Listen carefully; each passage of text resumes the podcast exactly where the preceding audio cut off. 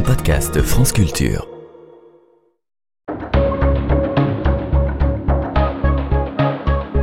Les pieds sur terre. Sonia Kronlund.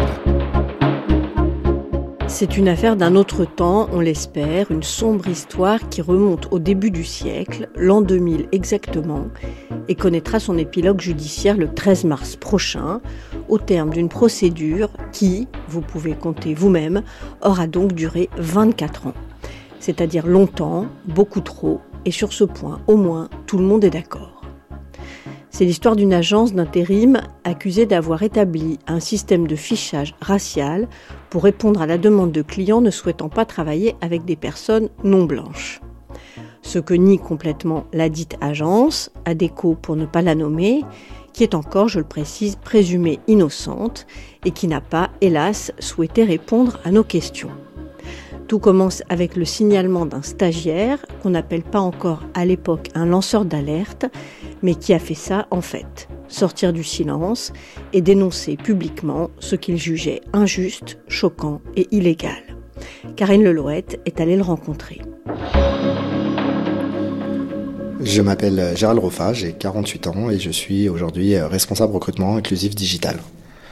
J'ai grandi dans une euh, famille euh, de la classe moyenne avec euh, un père originaire du Massif central et une mère originaire de la Martinique et avec des origines un peu plus lointaines comme l'Inde. J'ai connu une scolarité où je me suis un petit peu cherché. donc après mon baccalauréat, je me suis engagé en droit c'est l'impact euh, de films euh, vus dans ma jeunesse, tels que JFK, euh, et des films où l'avocat joue un rôle utile à la société. Donc je voulais être avocat.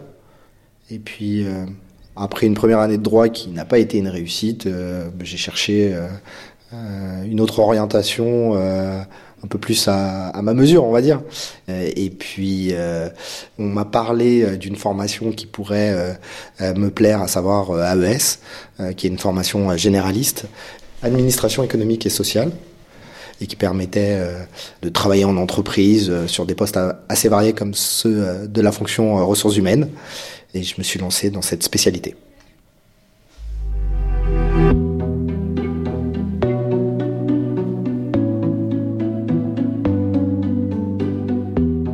En 2000, moi, j'étais déjà engagé dans cette spécialité euh, ressources humaines.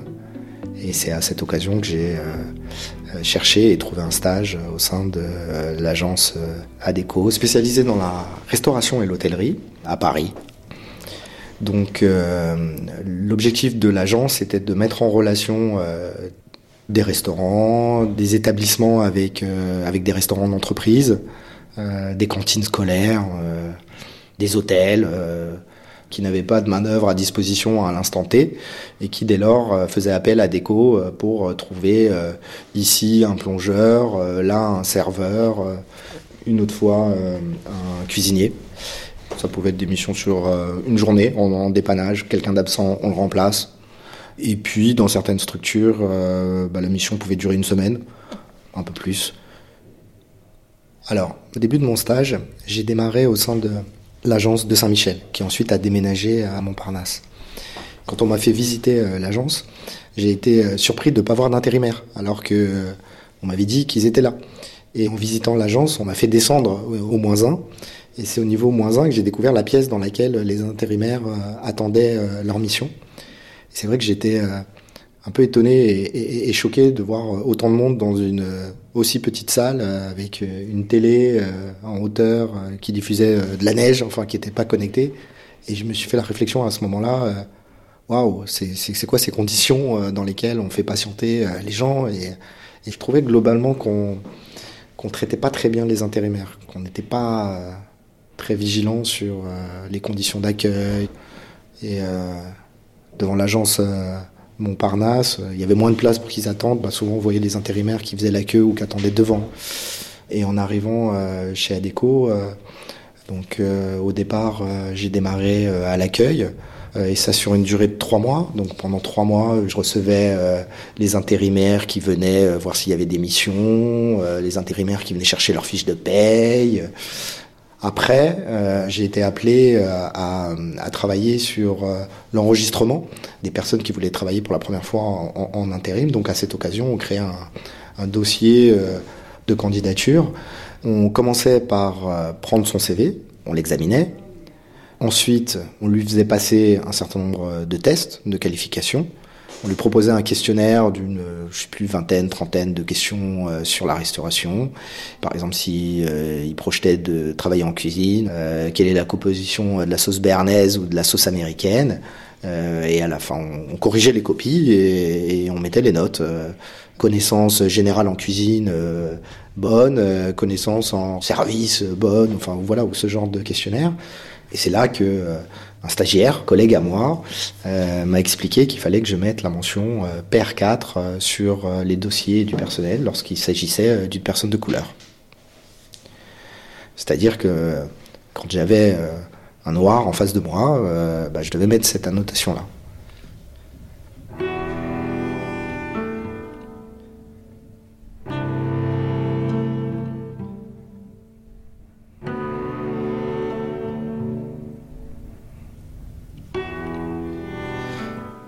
Sur le coup, quand il m'a présenté les choses ainsi, euh, j'étais déstabilisé, euh, étant donné que bah, la personne en face de moi euh, était noire, le stagiaire, je me suis permis de lui demander bah, si ça le dérangeait pas, lui, de procéder ainsi. Et sur ce, il m'a répondu que bah, moi, Gérald Rofa, le jour où je serai DRH, effectivement, je pourrais faire comme je l'entends, mais que aujourd'hui, c'était comme ça qu'il fallait faire. il fallait mettre cette mention sur le dossier de candidature. Donc on inscrivait la mention euh, PR4 sur le dossier à la main, devant eux ou juste après qu'ils soient partis. Alors, le code PR4, de ce que j'en ai compris, à l'origine, c'était un code euh, informatique qui euh, était en lien avec la zone d'intervention de l'intérimaire. C'était une indication simplement géographique. Il y avait un code PR1, PR2, PR3. En fait, PR4, c'était Paris Restauration 4. Alors, je ne sais pas si c'était l'Est ou si c'était le centre de Paris, mais c'était quelque chose de cet ordre-là. Donc, euh, c'est un code qui a été euh, détourné par euh, l'agence ADECO de Paris. Dans les explications qu'on m'a données sur la codification, PR1 signifiait bonne présentation, PR2 signifiait présentation passable, PR3, ça voulait pas vraiment dire quelque chose. C'était des personnes maghrébines ou. Enfin, c'était un peu flou en fait. Euh, et PR4, c'était les personnes de couleur. Dès le départ, euh, on m'explique qu'il y avait des employeurs qui effectivement euh, voulaient pas travailler avec les noirs et que le fait de mettre le code PR4 sur le dossier, c'est fait pour protéger les intérimaires, les protéger de restaurateurs qui veulent pas d'eux en fait, qui veulent pas de noirs. Et que dès lors, bah, ce serait contre-productif pour tout le monde d'envoyer des noirs à quelqu'un qui veut pas de noirs, parce que bah, dans la plupart des cas, bah, ça se passerait mal. Euh, l'intérimaire serait maltraité, serait rejeté, euh, sans plus d'explications euh, ou autre. Donc, quelque part, on expliquait que c'était pour protéger les intérimaires, qu'on voulait pas les envoyer au casse-pipe, qu'on avait eu des mauvaises expériences avec des gens qui sont renvoyés à la maison, insultés parfois, et que du coup, on préférait éviter ça. Alors après, j'ai aussi entendu qu'effectivement, si on ne le faisait pas, euh, d'autres le feraient et qu'il valait mieux euh, essayer de temps en temps de pousser quand même euh, pour l'emploi d'un noir.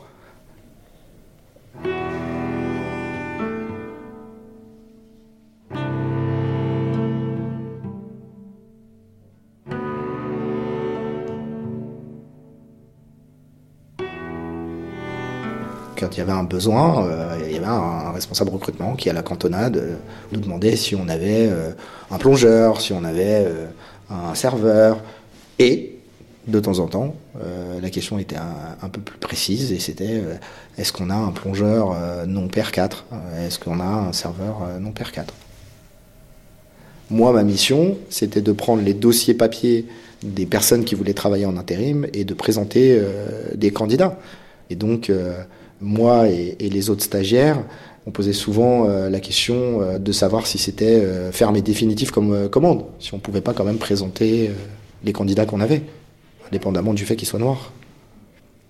Il arrivait qu'on tente le coup et il, arrivait qu'on ne tente même pas. Mais au sein de l'agence, on avait quand même une présence importante de personnes de couleur, notamment sur certains métiers, par exemple en plonge.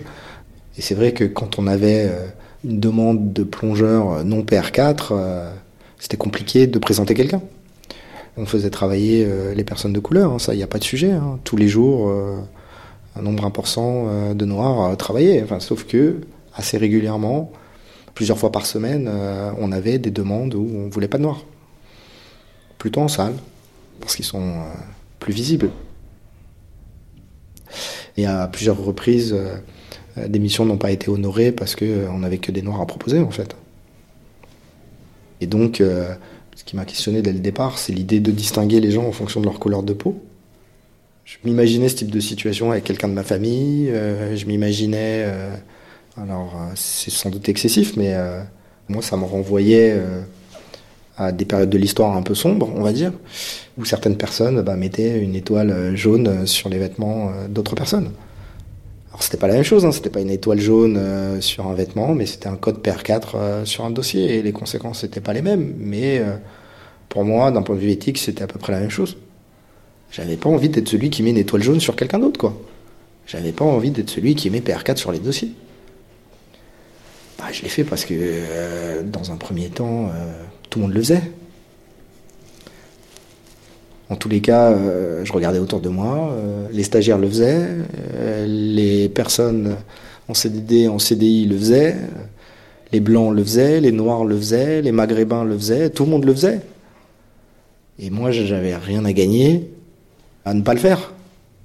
Donc au départ, j'ai fait comme tout le monde. Et puis, quand on vous explique que c'est pour protéger les intérimaires, bah, c'est une bonne raison de protéger les intérimaires. Ça peut être acceptable. Et puis j'avais besoin de ce stage pour valider mon année. Sans stage, pas de validation d'année. Donc euh, parfois, il faut euh, arbitrer entre son éthique et son intérêt euh, matériel. Et là, pour le coup, bah, j'ai passé des semaines et des mois à me questionner, à sentir que ce que je faisais, c'était pas bien. Et en même temps, je voyais pas quoi faire d'autre mais ça me posait problème et ça me gênait.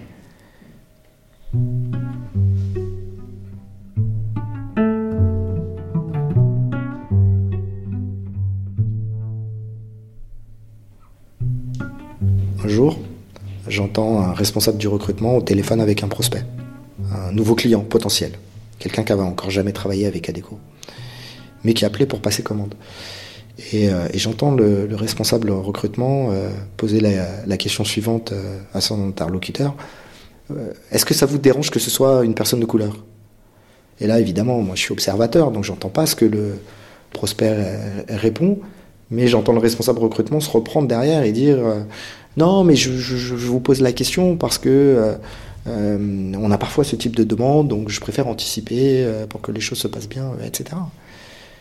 Et là, je me dis Mais toutes ces explications là, euh, elles tiennent pas la route. Euh, quand on me dit c'est pour protéger les intérimaires, à quel moment euh, est-ce qu'on pose la question à quelqu'un qui a rien demandé?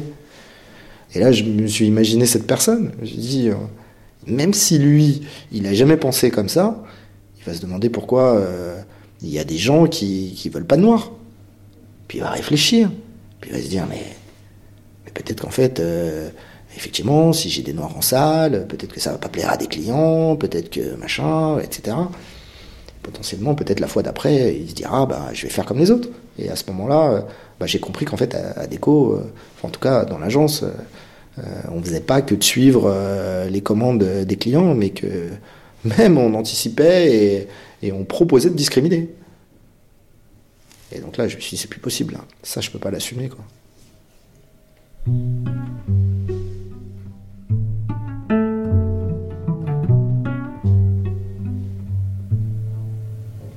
j'étais pas bien. Et puis après, les jours d'après, je voyais la fin du stage qui s'approchait, euh, je me voyais en train de récupérer euh, euh, mon dossier, la notation. Après, c'est fini. Hein. Après, vous avez votre année et vous passez à autre chose. Je me suis dit, mais, mais non, je peux pas. Je peux, je peux pas participer à ça. Je, voilà, je peux, je peux pas. Je me suis dit, je peux pas tirer profit de cette situation. Je veux pas me dire que j'ai fait quelque chose de pas bien et que euh, j'y ai gagné quelque chose. Non, je, je, veux pas. Et donc j'ai planté mon stage. J'ai arrêté de travailler du jour au lendemain. J'ai pas donné d'explication. C'était entre moi et ma conscience. De toute manière, je pense qu'ils n'avaient rien à faire de moi. Enfin, j'arrivais au bout de mon stage pour une semaine ou deux. C'est juste le petit stagiaire qui vient plus. et puis voilà, basta. Puis c'est après, en fait, c'est quelques jours après, je me suis dit, Gérald, t'as quand même fait des choses pas bien et, et ces choses pas bien, elles vont quand même se poursuivre. En fait, ça sert à rien ce que tu as fait, en fait, de partir comme ça de ton stage. Et là, je me suis dit, il faut que je prévienne SOS Racisme. Parce que moi, j'ai grandi avec euh, le petit pins euh, touche pas à mon pote, euh, voilà, dans la cour de récré, touche pas à mon pote, touche pas à mon copain, il est différent. J'ai grandi à Créteil, on avait tous des couleurs de peau différentes. Enfin voilà. Donc je leur ai écrit, j'ai écrit à SOS Racisme. Et je leur ai dit, bon, bah voilà, je vous, livre ça, faites ce que vous avez à faire derrière, ou pas. Au moins, euh, j'aurais fait mon max.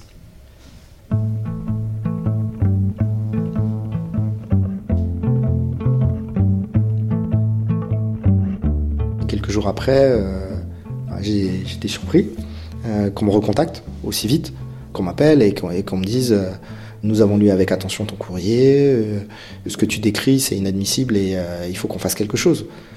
Et là on me demande si je suis prêt à maintenir mon, témoignage, à le développer et, euh, et, à contribuer à une action en justice. Mais le combat pour rendre justice allait être compliqué. Adeco c'est quand même un poids lourd, hein. c'est quand même le leader du marché de l'intérim et en face, Gérald Rofas, c'est pas grand chose, quoi. Euh, et ce racisme, c'est pas grand chose non plus, quoi. Donc, euh, bon, là, il fallait que je fasse euh, face à mes responsabilités. Et donc, bah, le sujet était suffisamment grave pour qu'effectivement il se passe quelque chose. Donc, j'ai accepté. Et j'ai par la suite été interrogé par les, les, forces de police qui menaient l'enquête. Et ça a été long puisqu'effectivement, euh, on a mis 23 ans à instruire ce dossier et à le présenter devant une cour de justice.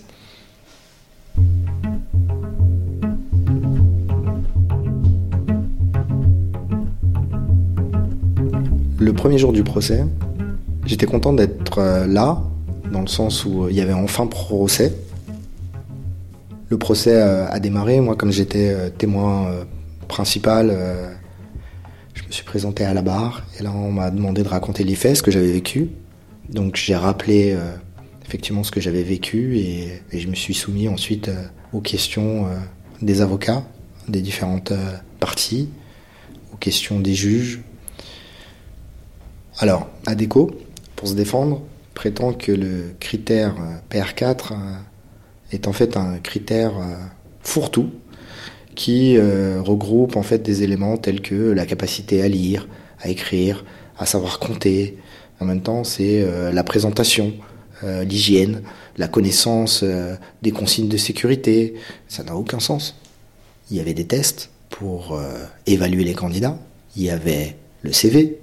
Il y avait des certificats de travail. Suffisamment d'éléments pour pouvoir déterminer si on envoyait quelqu'un en mission ou pas. À quoi bon se rajouter un critère, PR4, qui veut rien dire? À quel moment ADECO a pu présenter euh, une définition claire de ce critère? Jamais. Parce qu'ils l'ont jamais défini. Ils avaient quand même conscience que mettre noir sur le dossier, c'était peut-être euh, inapproprié.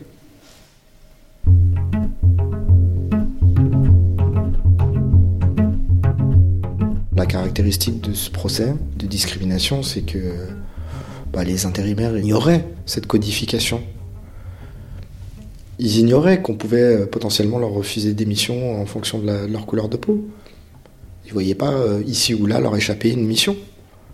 Donc effectivement, quand ils ont euh, vu éclater l'affaire et qu'ils ont regardé leur emploi du temps et qu'ils se sont dit bah oui c'est vrai que j'ai pas non plus été employé à temps plein donc oui il y, a certainement des missions qui m'ont échappé etc donc quand ils ont pris conscience qu'effectivement ils avaient été inscrits dans un tableau euh, qui référençait euh, les noirs ou les personnes euh, voilà, de, couleur, ça a été le choc.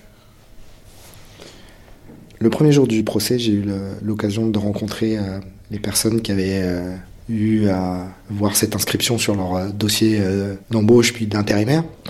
Bah, c'était un moment particulier et, assez émouvant parce que bah moi je les avais, hein, les dossiers sous les yeux des personnes PR4 qui auraient pu faire la mission et qu'on ne voulait pas, mais mais là, c'était encore autre chose que de, que de voir les gens physiquement, et puis surtout 23 ans après.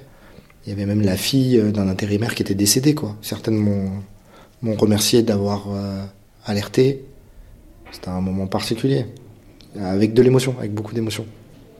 Surtout après, en, rentrant à la maison. Euh, ouais, c'est. Non, c'est vrai, c'est. moi, en fait, ce dossier, c'est une partie de ma vie, quoi. C'est ça fait 23 ans que je porte cette responsabilité quand même d'avoir témoigné et d'attendre qu'il se passe quelque chose.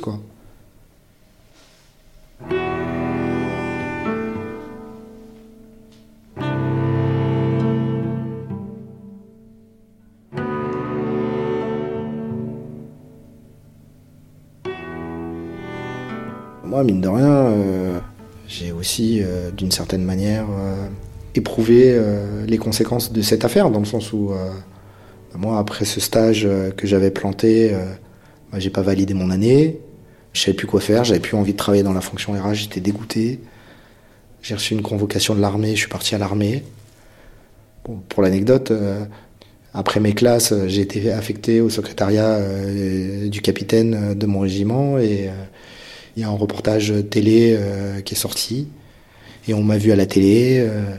Et j'ai été convoqué par le colonel. Euh, et j'ai été transféré ailleurs qu'au secrétariat du capitaine, dans un autre service où il n'y avait pas de secret défense, où il n'y avait pas de... Voilà, donc en fait, euh, bah, je suis celui qui euh, a alerté, je suis celui qui a révélé quelque chose qui, à un moment donné, effectivement, met pas son employeur dans la meilleure des situations. Donc, donc ce choix que j'ai fait, il a eu des conséquences après derrière. À l'armée, ça a été le cas. Et puis par la suite, euh, j'ai décidé de reprendre euh, mes études, me dire, mais en fait, euh, en fait, il faut pas que je leur laisse le terrain, ces gens-là. Il faut que je devienne recruteur et il faut que je fasse autrement, en fait. Parce que les Noirs, ils ont le droit de travailler comme les autres. Et donc, j'ai obtenu mon diplôme et, et j'ai été embauché comme chargé de recrutement. Aujourd'hui, je suis responsable recrutement inclusif digital pour une association qui lutte contre les discriminations.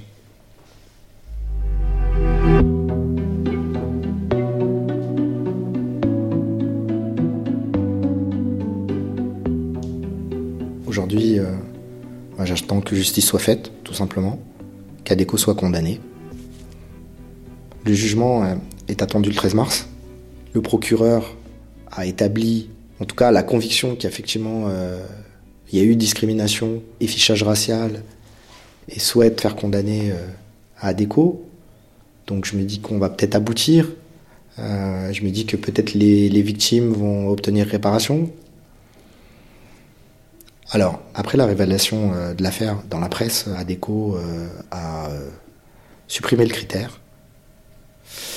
Et donc, ADECO, depuis, a fait des efforts aussi sur le sujet de la, lutte contre les discriminations. Ils ont aussi, il faut le reconnaître, hein, eu des résultats positifs lors du dernier testing. Donc, ça, c'est bien. Et tant mieux si pendant 23 ans, ils ont eu le temps de réfléchir un peu et de s'attaquer au sujet. Après, je travaille dans la fonction RH depuis 23 ans et, je sais que ce type de comportement, il existe encore dans d'autres boîtes, dans d'autres environnements. Donc moi, ce que j'aimerais, c'est qu'à un moment donné, euh, on s'attaque vraiment au sujet. Est-ce que tout le monde se sent bien aujourd'hui euh, dans la société? Est-ce que tout le monde euh, a sa place? Est-ce que tous les gens qui veulent travailler travaillent? Ah, Loin de là. Donc j'aimerais que ce, procès serve à établir que ce sujet de la lutte contre les discriminations, ça devrait être une cause prioritaire en fait.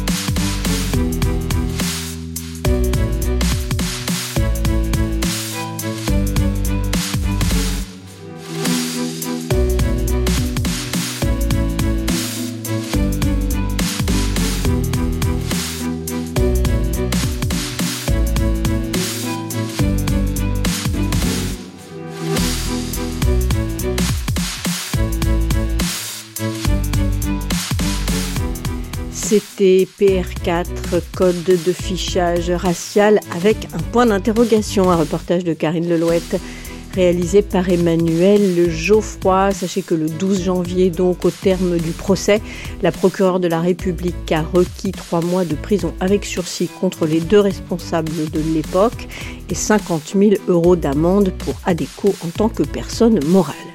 Je rappelle que nous avons sollicité l'entreprise ADECO qui n'a pas souhaité s'exprimer avant la décision du tribunal le 13 mars prochain, mais a continué au cours du procès de nier le caractère racial du code PR4 qui désignait, selon elle, un mix, je cite, de l'expérience professionnelle et du savoir-être du candidat et notamment sa maîtrise du français. C'est Hortense Martin, l'attaché de production des pièces sur terre. Il y a aussi avec nous maintenant Valentin Rémy, qu'il soit le bienvenu.